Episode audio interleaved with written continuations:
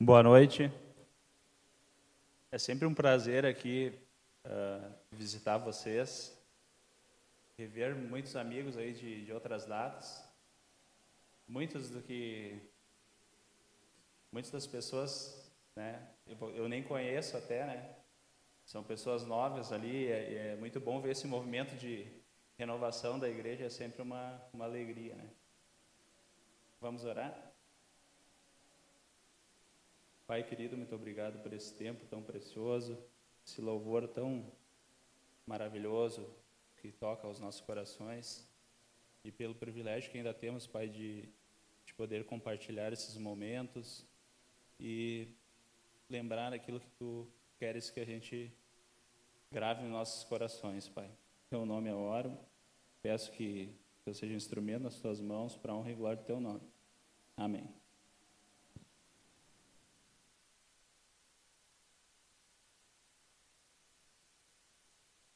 Então, dando seguimento à série né, sobre Colossenses, hoje a gente vai falar sobre o segundo capítulo de Colossenses.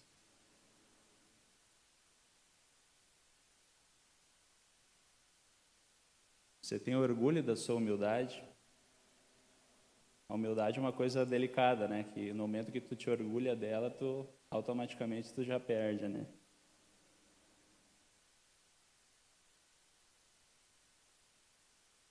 Como se tornar um cristão de conduta exemplar? Na verdade, essa, essa questão ela se aplica a, a todo o ensino da Bíblia, né? Mas em especial nesse capítulo aqui tem muita muita riqueza no, no que Paulo fala para nós, né?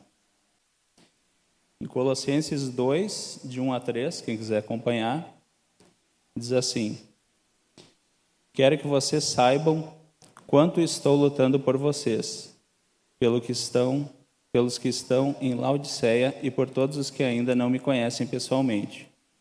Esforço-me para que eles sejam fortalecidos em seus corações, estejam unidos em amor e alcancem toda a riqueza do pleno entendimento, a fim de conhecerem plenamente o mistério de Deus, a saber, Cristo. Nele estão escondidos todos os tesouros de sabedoria, da sabedoria e do conhecimento. Laodiceia, uh, tudo indica que foi fundada por um dos convertidos de Paulo. Lá em Colossenses 1,7 fala, cita Epáfras. Até para os casais novos ali está aí uma sugestão bem legal para o nome do filho, né? Um nome diferente, assim, original, né? Essa cidade, assim como Colossenses, era um importante centro comercial da, da época. E uma coisa que acontecia, que também tudo indica que em Gálatas também acontecia, que o pessoal ele cresceu uh, adorando deuses gregos e, e Paulo identificou que eles estavam entendendo que Jesus era como se fosse apenas mais um deus que eles adicionavam naquela gama de deuses lá que eles adoravam. E dele viu que ali ele precisava de alguma forma, orientar eles que isso não era o correto, que não era o, o adequado, né? Ele faz um forte apelo aos laços de amor cristão para unir essas igrejas na luta contra essas heresias, para que se encorajassem e permanecessem fiéis ao plano de Deus, que é a salvação em Cristo. Paulo lutava pelo evangelho, sendo que muitas das pessoas para quem essa mensagem era direcionada, ele nem sequer conhecia, como fala ali no final, né? Então a gente vai para o primeiro princípio, né, que a gente já aprende aqui, né?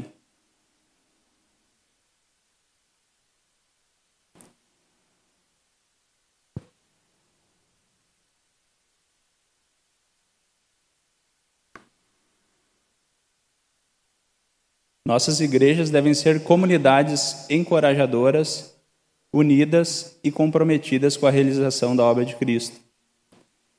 Né?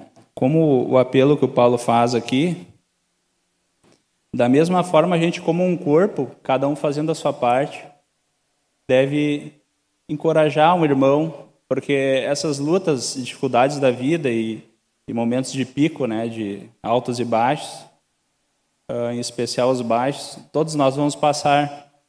E é muito importante que a gente, como igreja, um apoie o outro. Que é esse o exemplo que Jesus mesmo, em toda a Escritura, ele nos dá. Né? E a gente tem que ter um compromisso com isso, e um compromisso, né, e unidos como um só corpo, um apoiando o outro. E também no que tange a realização da obra de Cristo, né? Porque basta olhar qualquer noticiário, hoje em dia não precisa mais nem ligar a TV, né? Basta tu ter um celular na mão, tu acessa facilmente as notícias. Muita coisa bem preocupante, né, tem acontecido no mundo. E cabe a nós, como igreja, levar a palavra de Deus e fazer com que a, a obra de Cristo se realize.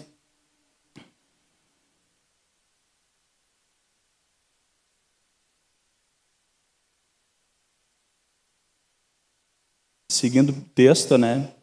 Uh, Colossenses 2, 4 a 5, diz assim: Eu lhes digo isso para que ninguém os engane com argumentos aparentemente convincentes porque, embora esteja fisicamente ausente, estou presente com vocês em espírito.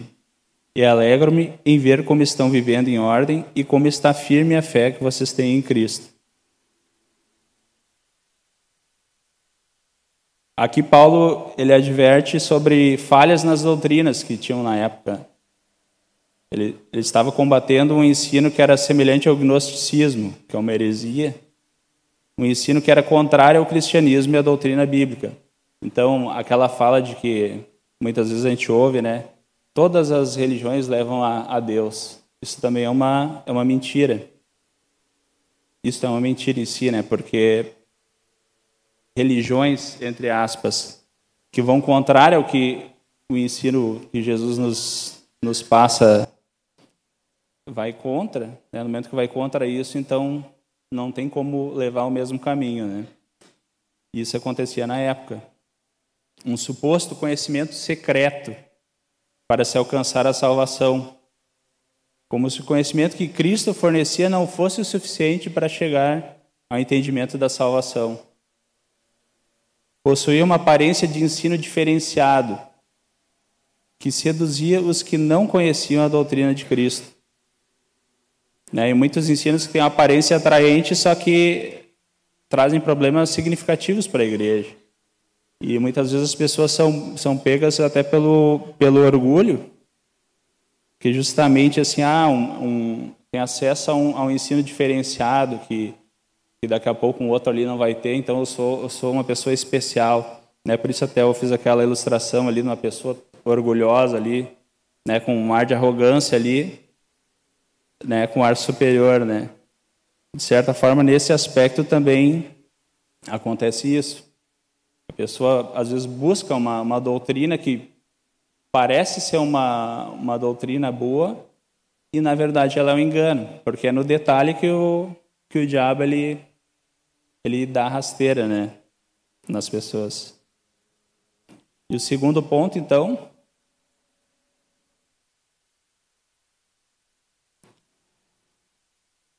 que a gente né, devemos estar familiarizados com a palavra para se posicionarmos firmemente e combatermos as heresias. Se a gente não tem conhecimento da palavra, como que a gente vai poder, quando alguém chega para nós e diz assim, ah, isso aqui é de tal forma, e tu não tem conhecimento sobre o que, que é que Jesus quer em relação àquele aspecto, como que tu vai poder argumentar, como que tu vai poder se posicionar? Então é fundamental que a gente medite na palavra de dia e de noite. É uma coisa que muitos de nós, a gente, em alguns momentos da vida, a gente ignora. Mas, na verdade, dentro do nosso coração, Deus coloca um, um desejo que a gente busque Ele, um relacionamento sincero e verdadeiro com Ele, e é através da palavra que Ele se comunica com nós.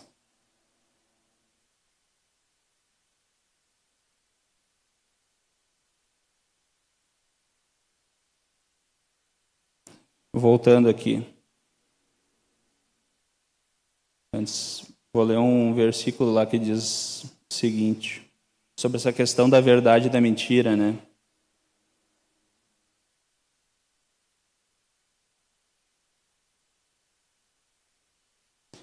João 8,44. Falando sobre o, o diabo.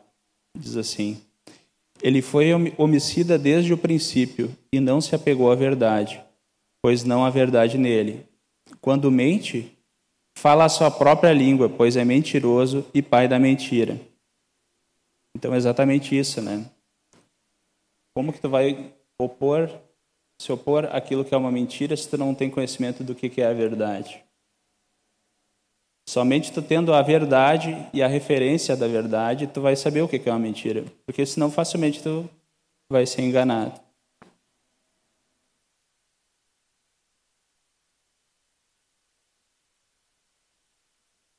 Voltando ao nosso texto. Colossenses 2, 6 a 7. Portanto, assim como vocês receberam a Cristo Jesus, o Senhor, continuem a viver nele, enraizados e edificados nele, firmados na fé, como foram ensinados, transbordando de gratidão. Receber a Cristo é apenas o início da nossa caminhada caminhada da vida cristã. A gente deve estar enraizado com, com Cristo, extrair a força de vida dele. E quanto mais a gente se aproximar dele, mais difícil é da gente ser enganado. Né? A gente chega no terceiro ponto, que é exatamente isso. Né? Não basta somente receber a Cristo. A gente deve continuar seguindo a Cristo. E de que forma? Como assim seguir a Cristo? Em Romanos 12, 1 e 2, eu vou ler aqui para nós.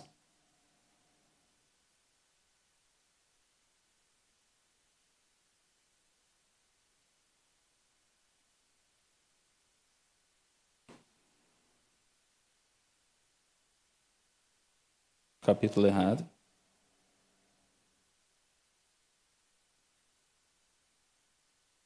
Portanto, irmãos, rogo-lhes pelas misericórdias de Deus que se ofereçam em sacrifício vivo, santo e agradável a Deus. Este é o culto racional de vocês. Não se amoldem ao padrão deste mundo, mas transformem-se pela renovação da mente, da sua mente, para que sejam capazes de experimentar e comprovar a boa, agradável e perfeita vontade de Deus. Então, uma das formas é submetendo a sua própria vida ao controle de Deus, né? Como aqui diz, né? Se ofereçam como um sacrifício vivo. É forte, se for parar para pensar. Dedicar tua vida verdadeiramente, de todo o coração, transformando pela renovação da mente. Por que, que ele fala isso? Tudo começa na mente da gente. Começa um pensamento, tu vai dando vazão para ele, né? E o inimigo também sabe disso e ele usa em especial isso, né? Começa um pensamento, tu vai alimentando aquele pensamento. Daqui a pouco, quando vê, tu te dá por conta, a tua atitude está indo naquela direção errada. Então, a gente fazendo isso, se oferecendo como sacrifício, renovando a mente? A gente vai experimentar e comprovar a boa, agradável e perfeita vontade de Deus. Quem não quer ter uma vida feliz, uma vida saudável, quer olhar ao redor para os filhos e, e ver que eles estão sendo bem encaminhados? Essa é uma, é uma das promessas que tem, né? Para nós. Segundo ponto, né? Outra forma, é buscando aprender sobre a vida de Jesus e seu ensino.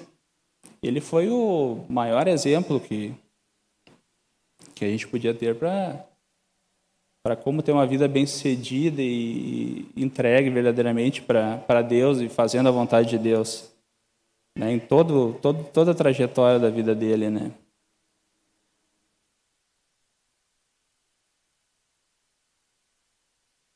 Colossenses 3,16 diz assim: Habite ricamente em vocês a palavra de Cristo Ensinem e aconselhem-se uns aos outros com toda a sabedoria, e cantem salmos, hinos e cânticos espirituais com gratidão a Deus e seus corações.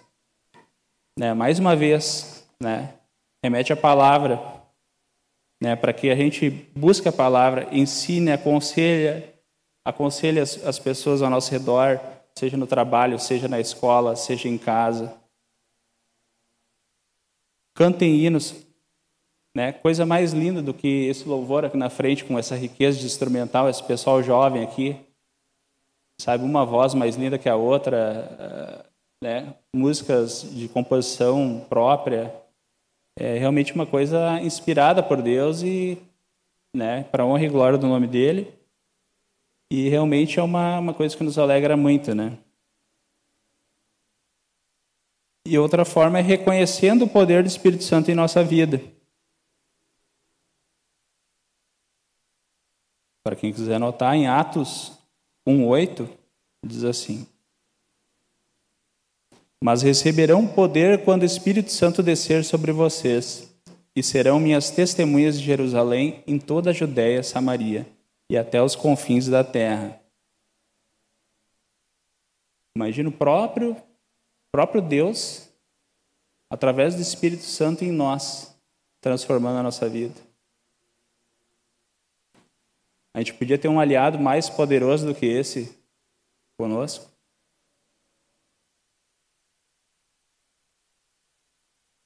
Ainda sobre essa questão do Espírito Santo em Gálatas 5:22,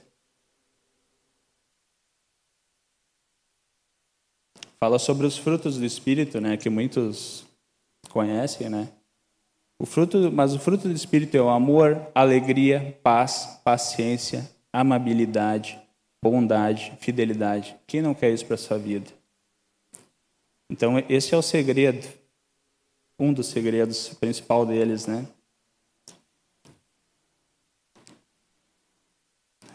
Seguindo nosso texto, Colossenses 2, 8.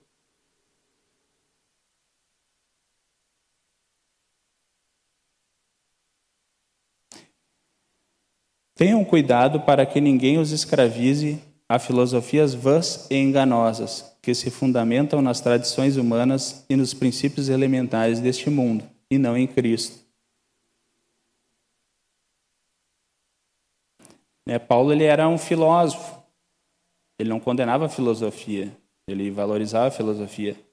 O que ele condenava e condena, acredito eu lá de cima onde ele nos assiste, é o ensino que coloca o ser humano no centro e não Cristo. Que é o que ele estava vendo que estava acontecendo naquela situação, né? A gente chega ao quarto ponto. Assim como Paulo, devemos resistir às heresias. Usar a nossa inteligência, manter os olhos em Cristo e aplicar em nossa vida aquilo que aprendemos na palavra de Deus. Né? A gente tem um cérebro privilegiado. A gente não tem noção do, da capacidade do nosso cérebro. Quem nunca fez aqueles testes, às vezes que mostra assim umas letras embaralhadas e troca por símbolos e, e tu olha para aquilo lá, tu consegue ler perfeitamente como se tivesse escrito com um alfabeto normal. Nosso cérebro tem uma capacidade maravilhosa de, de se adaptar às situações. Né? Então é essa inteligência que a gente tem que se esforçar para utilizar ela em prol de aprender, em prol de, de aplicar principalmente na nossa vida, né? Seguindo o texto, Colossenses 2, 9 e 10.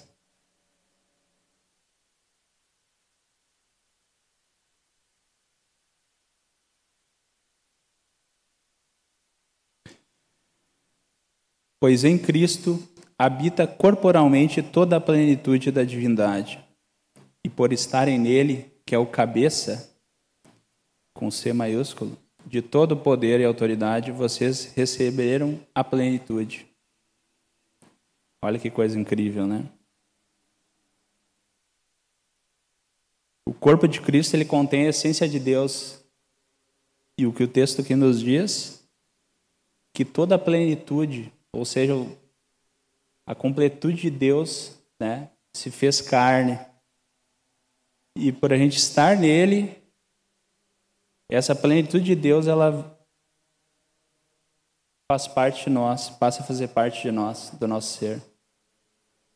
E vai nos auxiliar nas nossas dificuldades, nas nossas lutas, no nosso crescimento.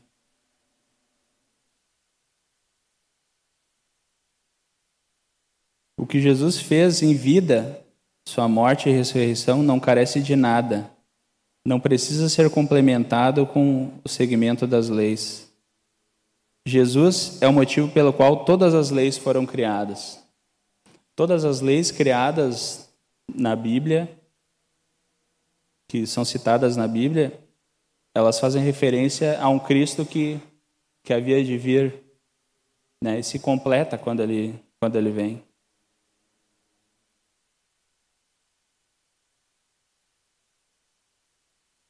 Em Romanos 8, 32.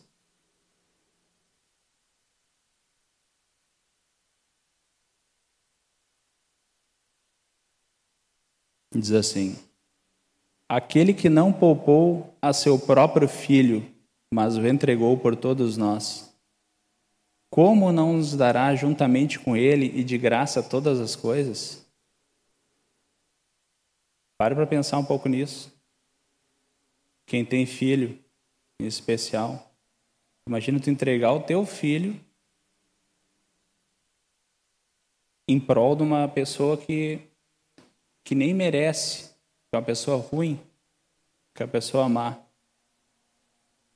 E se ele chegou ao ponto de entregar o seu próprio filho por nós, será que, como diz o próprio versículo, ele não nos dará juntamente com ele e de graça todas as coisas?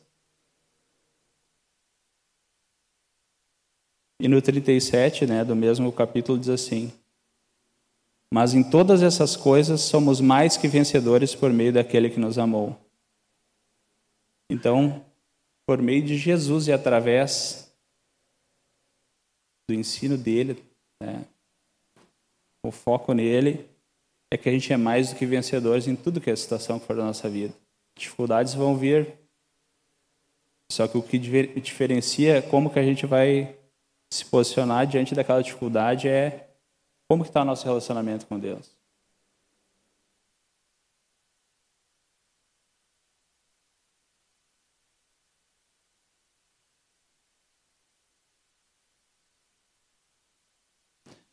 O quinto ponto, né, que é isso que a gente falou, né, que em Cristo a gente tem tudo que a gente precisa para salvação e viver correto. A gente não precisa buscar outras seitas ou filosofias não cristãs.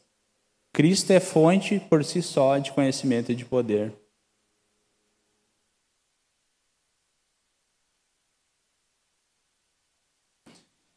Colossenses 2, 11 e 12.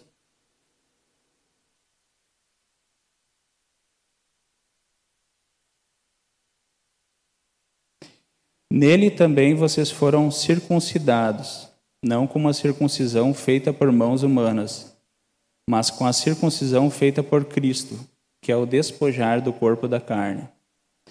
Isso aconteceu quando vocês foram sepultados com ele no batismo, e com ele foram ressuscitados mediante a fé no poder de Deus que o ressuscitou dentre os mortos.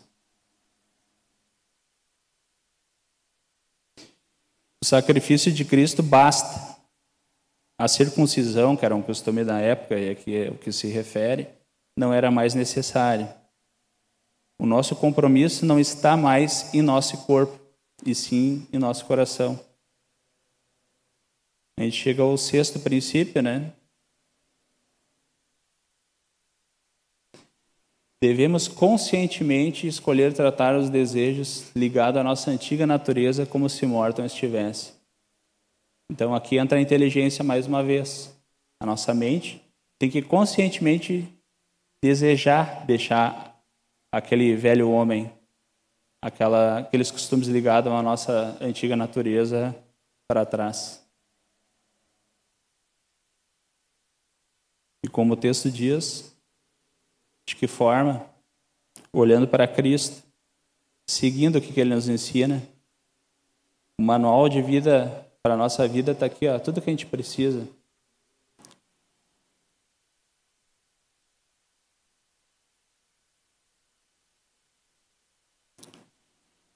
Colossenses 2, 13 a 15. Quando vocês estavam mortos em pecados e na incircuncisão da sua carne, Deus os vivificou juntamente com Cristo. Ele nos perdoou todas as transgressões e cancelou a escrita de dívida que consistia em ordenanças e que nos era contrária. Ele a removeu pregando-a na cruz. E, tendo despojado os poderes e as autoridades, fez dele um espetáculo público, triunfando sobre eles na cruz.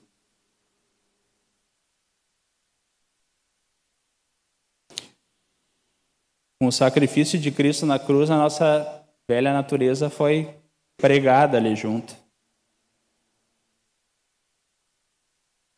A gente chega aqui ao sétimo ponto, que em Cristo nós somos libertos da consequência do pecado. Lá em Romanos 3, 23, 6, 23, diz assim: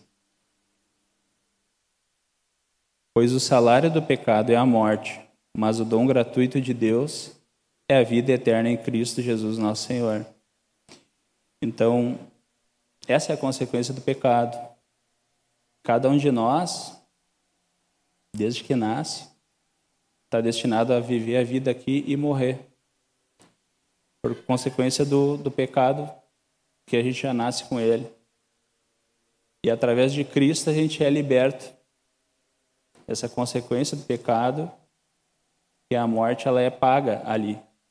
Quando ele, ele é pregado naquela cruz e quando ele é ressuscitado.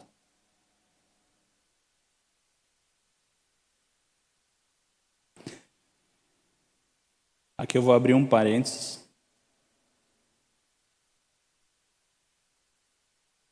Que a salvação ela se dá em três momentos, digamos assim. primeiro momento é que esse, esse trecho aqui que a gente está lendo se refere.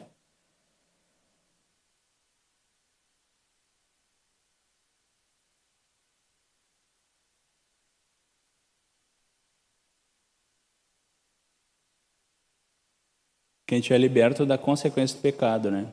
Como tem a ilustração ali, né? Através do sacrifício de Jesus na cruz, a gente é liberto da consequência do pecado.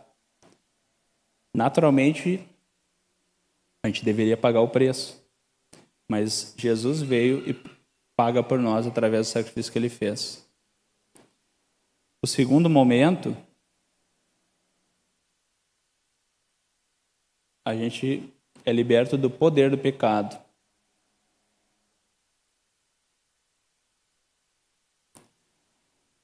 Dá uma olhadinha lá em Romanos.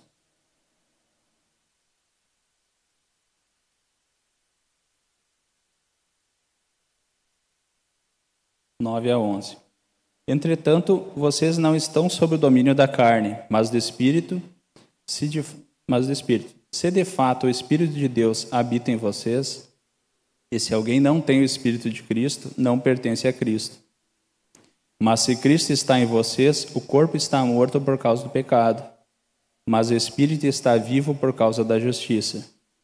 E se o Espírito daquele que ressuscitou Jesus dentre os mortos habita em vocês, aquele que ressuscitou a Cristo dentre os mortos também dará vida a seus corpos mortais, por meio do seu Espírito que habita em vocês. Ainda no 15, capítulo 8.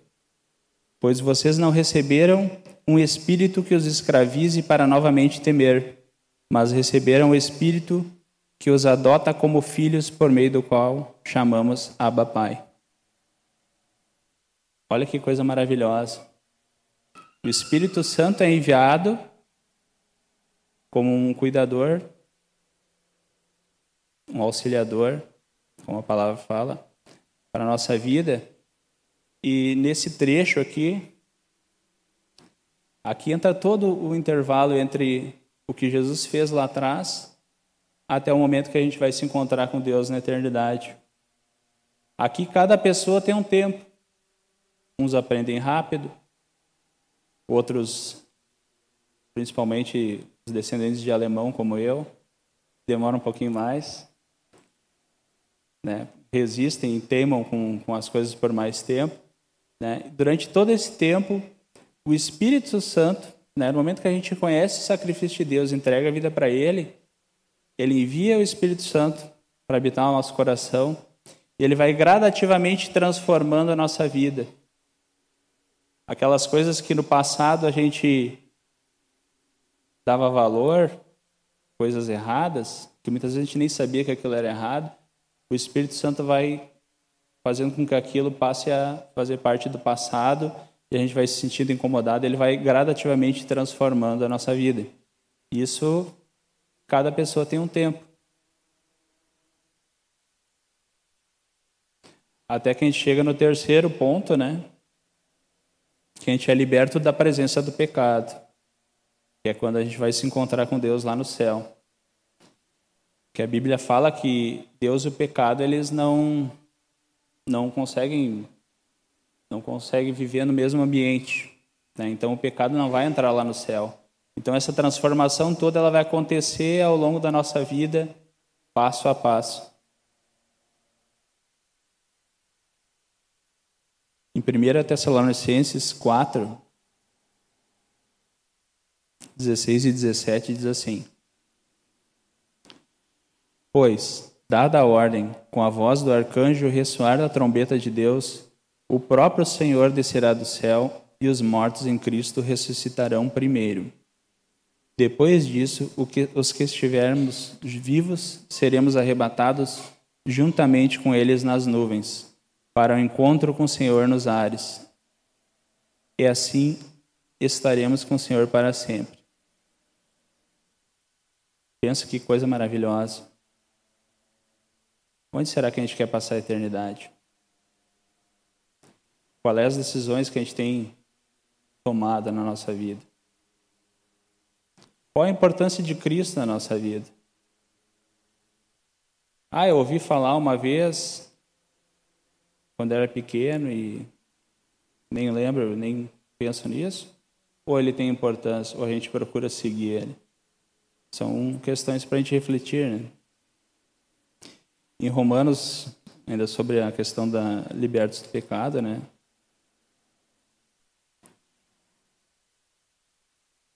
8,14. Porque todos os que são guiados pelo Espírito Santo são filhos de Deus. O próprio Espírito testemunha ao nosso espírito que somos filhos de Deus. Se somos filhos, então somos herdeiros, herdeiros de Deus e cordeiros com Cristo. Se de fato participarmos dos seus sofrimentos, para que também participamos de sua glória. Então reforça essa questão, né? A gente participa do sofrimento de Cristo, crendo no sacrifício que ele fez, na ressurreição,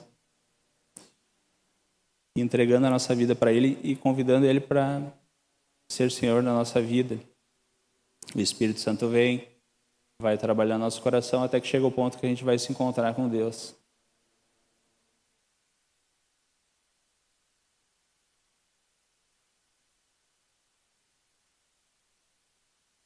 Seguindo pelo nosso texto, né?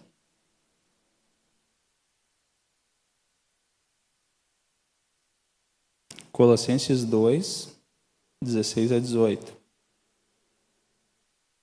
Portanto, não permitam que ninguém os julgue pelo que vocês comem ou bebem, ou com relação a alguma festividade religiosa ou a celebração das luas novas ou dos dias de sábado. Essas coisas são sombras do que haveria de vir a realidade, porém, encontra-se em Cristo.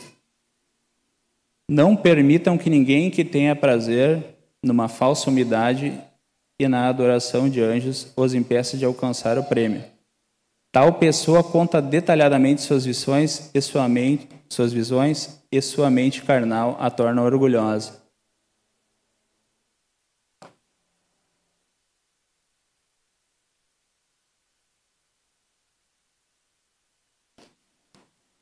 que eu trouxe nosso amiguinho que representa bem uma, uma figura do uma pessoa superior que se acha superior, orgulhosa, né?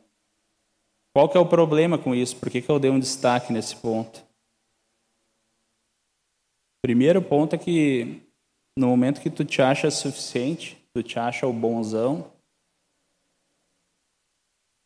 tu acha, daqui a pouco tu pode pensar que tu não precisa de Deus. Para que eu preciso de Deus?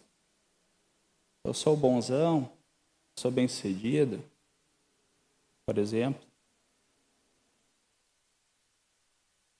Posso achar que daqui a pouco, ah, eu já conheço bastante.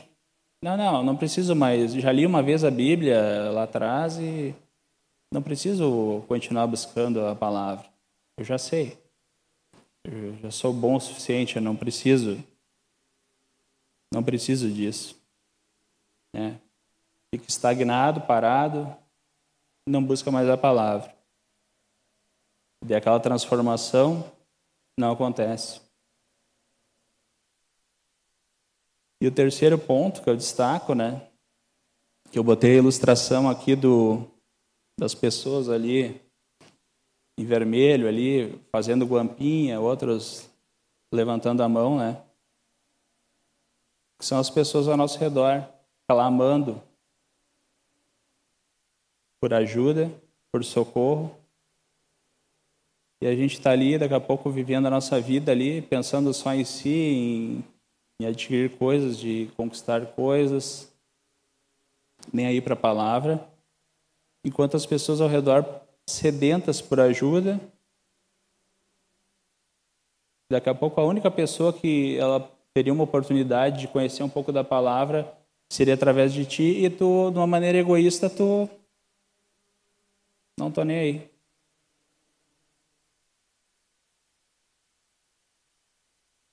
Nosso foco deve estar na fé e em nosso relacionamento com Cristo, e não em aparências. A verdadeira humildade, ela é centrada em Deus e não em si mesmo. Sem coitadismo, que também seria um outro extremo.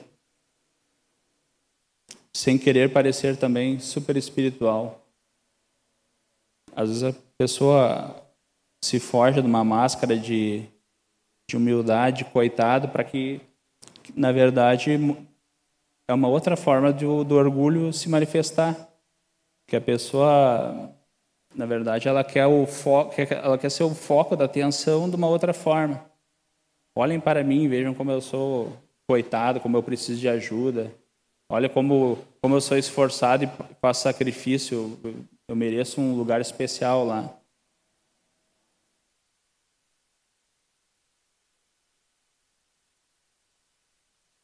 O oitavo ponto, né, então, é sobre isso. A verdadeira humildade consiste em nos enxergarmos como realmente somos pela perspectiva de Deus.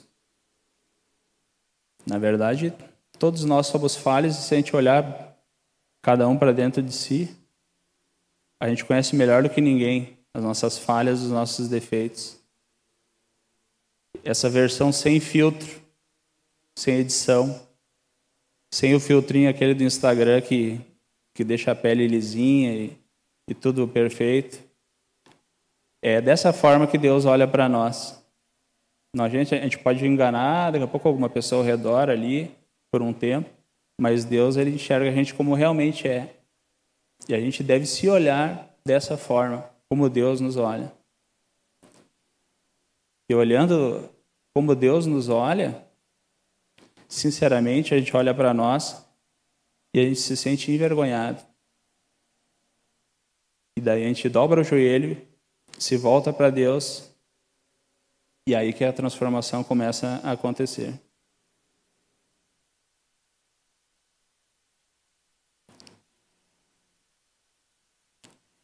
Colossenses 2,19 Trata-se de alguém que não está unido à cabeça, a partir do qual todo o corpo sustentado e unido por seus ligamentos e juntas efetua o crescimento dado por Deus. Isso se refere ao momento que eles estavam vivendo lá, que não é muito diferente do que a gente vê nos dias de hoje. Muitos falsos mestres que não estavam ligados a Cristo, que é o cabeça, passando ensinos que pareciam ser verdadeiros e na verdade não eram. Se essas pessoas da época e, nos dias de hoje, muitos que a gente vê também, estivesse verdadeiramente ligado a Cristo, não estaria ensinando uma falsa doutrina ou vivendo de modo imoral. Tem muitas coisas que eu me recordo quando era pequeno, meus pais eles são de origem, origem católica. Eu me recordo que tinha uma Bíblia dessa grossura no armário. Eu tinha medo daquela Bíblia. Eu olhava para aquela Bíblia e pensava, pô, se eu chegar perto daquela Bíblia ali, eu vou, vou pegar fogo. Eu pensava assim, era me ensinado assim que tu tinha que ter um ser tão santo e puro para tu ter a audácia de abrir a Bíblia para aprender alguma coisa, que eu tinha literalmente medo da Bíblia, né?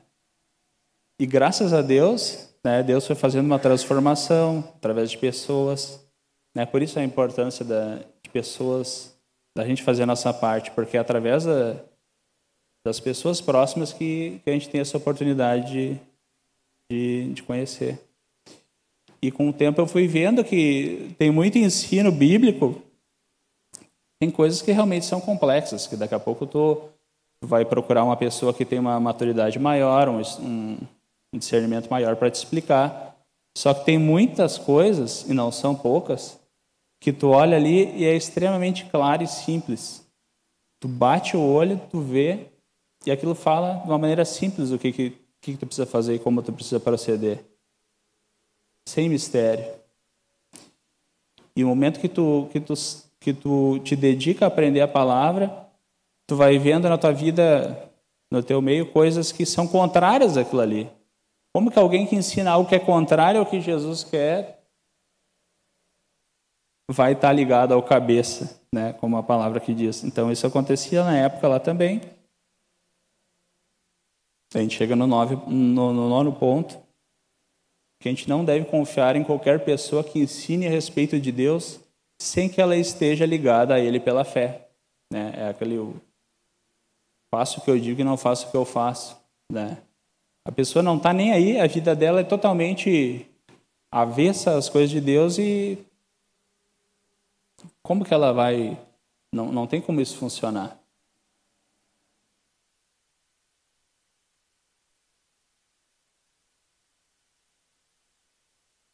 Colossenses 2, 20 a 23. Já que vocês morreram com Cristo para os princípios elementares deste mundo, por que vocês, por que é que vocês, então, como se ainda pertencessem a ele, se submetem a regras? Não manuseie, não prove, não toque. Todas essas coisas estão destinadas a perecer pelo uso, pois se baseiam em mandamentos e ensinos humanos. Essas regras têm, de fato, aparência de sabedoria, com sua pretensa religiosidade, falsa humildade e severidade com o corpo, mas não tem valor algum para refrear os impulsos da carne.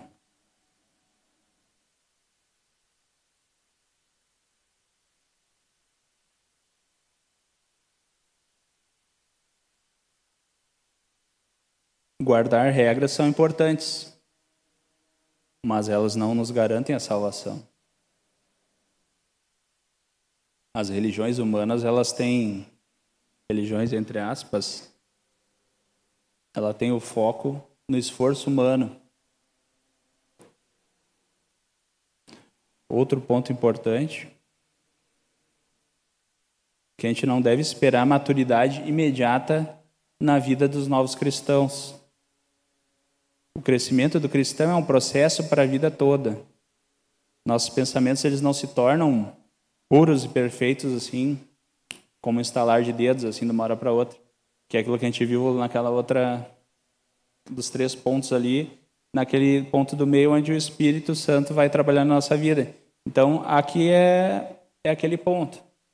Cada um tem um tempo, não tem como querer cobrar daqui a pouco uma pessoa que recém se converteu uma maturidade de uma pessoa que a vida inteira procurou seguir a palavra e principalmente aplicar. Porque não basta ler, tem que procurar aplicar.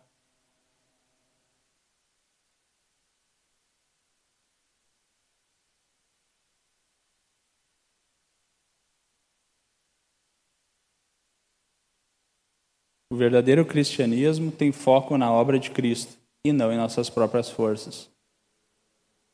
Ainda bem que não é pelas nossas próprias forças, porque senão a gente ia se frustrar. Que a gente tem o Espírito Santo que a gente pode contar com Ele para nos auxiliar. O décimo primeiro ponto. Não, brincadeira, não vai ter décimo primeiro ponto. Concluindo,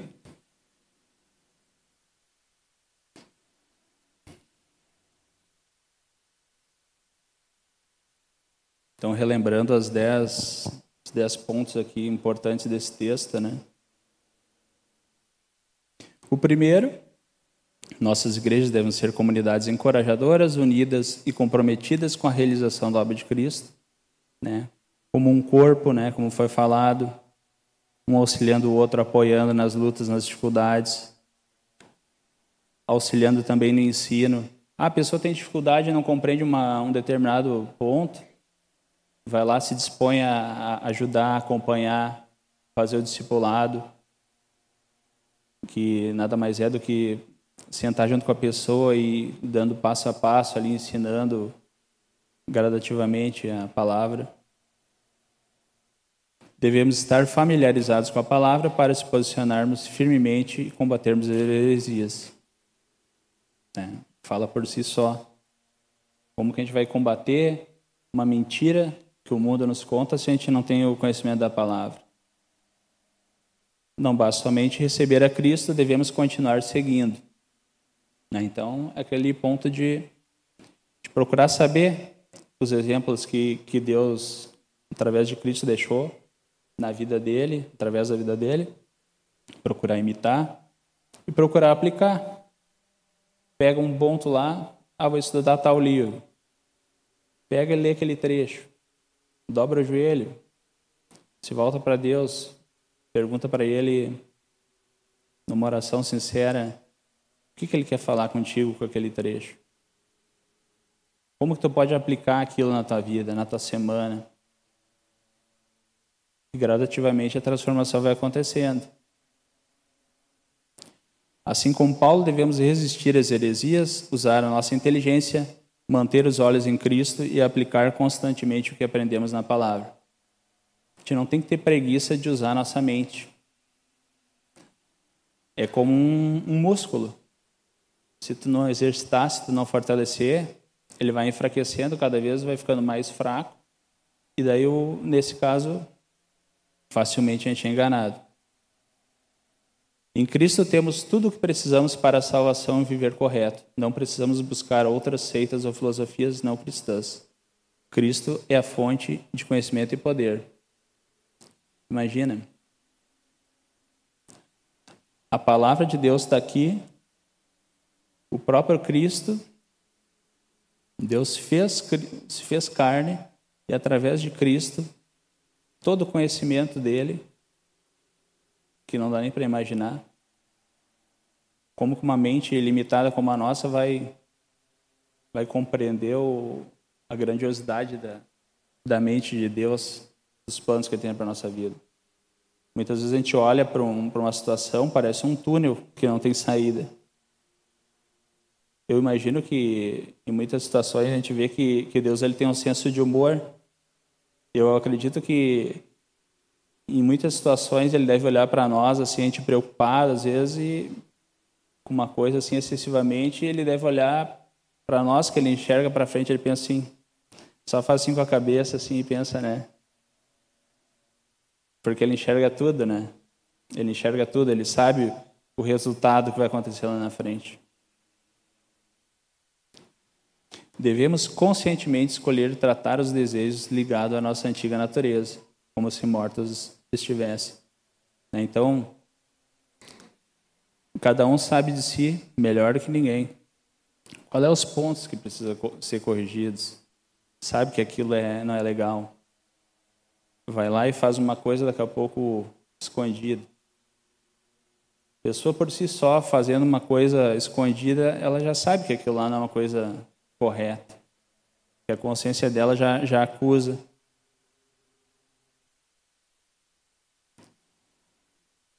Tem que trazer luz para essas questões. E no momento que a gente conscientemente deseja, começa na mente, de novo. Deixar de lado essas, esses desejos, essas lutas, e através do auxílio, pedindo o auxílio do Espírito Santo, de Deus na nossa vida, a nossa antiga natureza vai ficando para trás.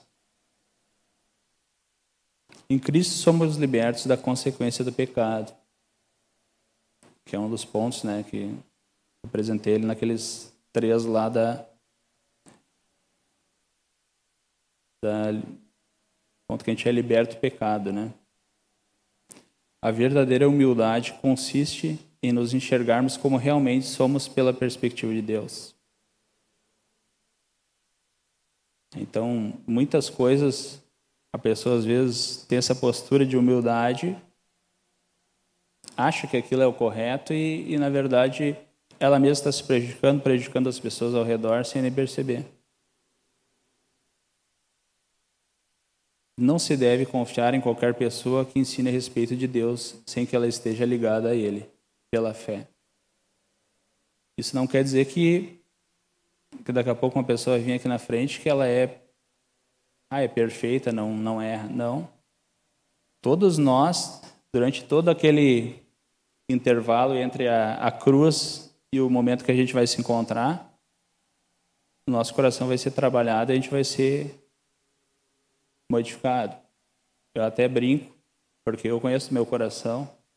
Eu ainda brinco, eu digo que ainda tem bastante tempo para até chegar à vinda de Jesus, porque tem muita coisa ainda que precisa ser corrigida dentro de mim, né? O verdadeiro cristianismo tem o foco na obra de Cristo e não em nossas próprias forças.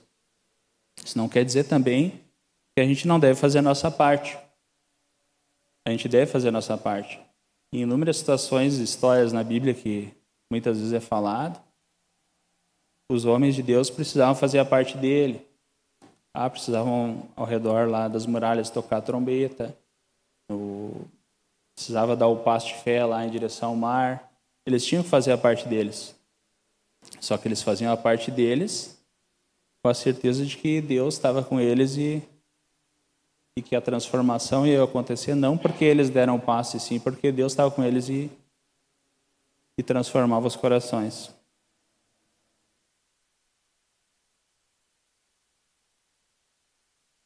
A vitória contra nossos pecados não se dá pela nossa própria força, mas sim pelo agir do Espírito Santo em nossa vida.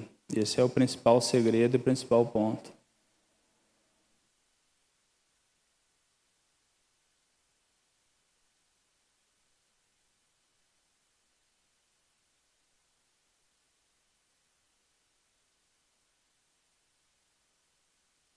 Concluindo, né? Questões para reflexão. Ao analisar seu último ano, que mudanças para melhor você vê em seus pensamentos e atitudes?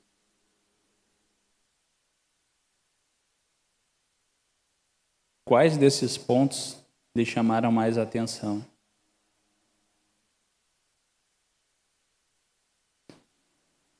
Em que ponto você precisa uma maior dedicação? Compartilhe no pequeno grupo. Ainda não participa de um? Ou não sabe exatamente o que, que se refere a esses pequenos grupos? Fale com a pessoa que te convidou para participar desse culto e não perca essa oportunidade de crescer junto com os, com os irmãos.